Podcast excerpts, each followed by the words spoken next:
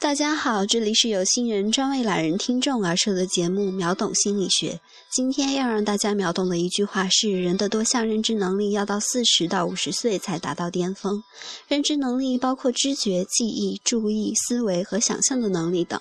大部分和工作记忆相关的能力的确在十几到二十岁的时候达到巅峰，但是词汇量、理解能力、常识、数学能力和分类总结能力普遍要到四十甚至五十岁才才达到顶。峰，而共情能力，比如透过眼神推测情绪，要到二十岁左右才逐渐达到一般成人水平，并直到六七十岁才会开始下降。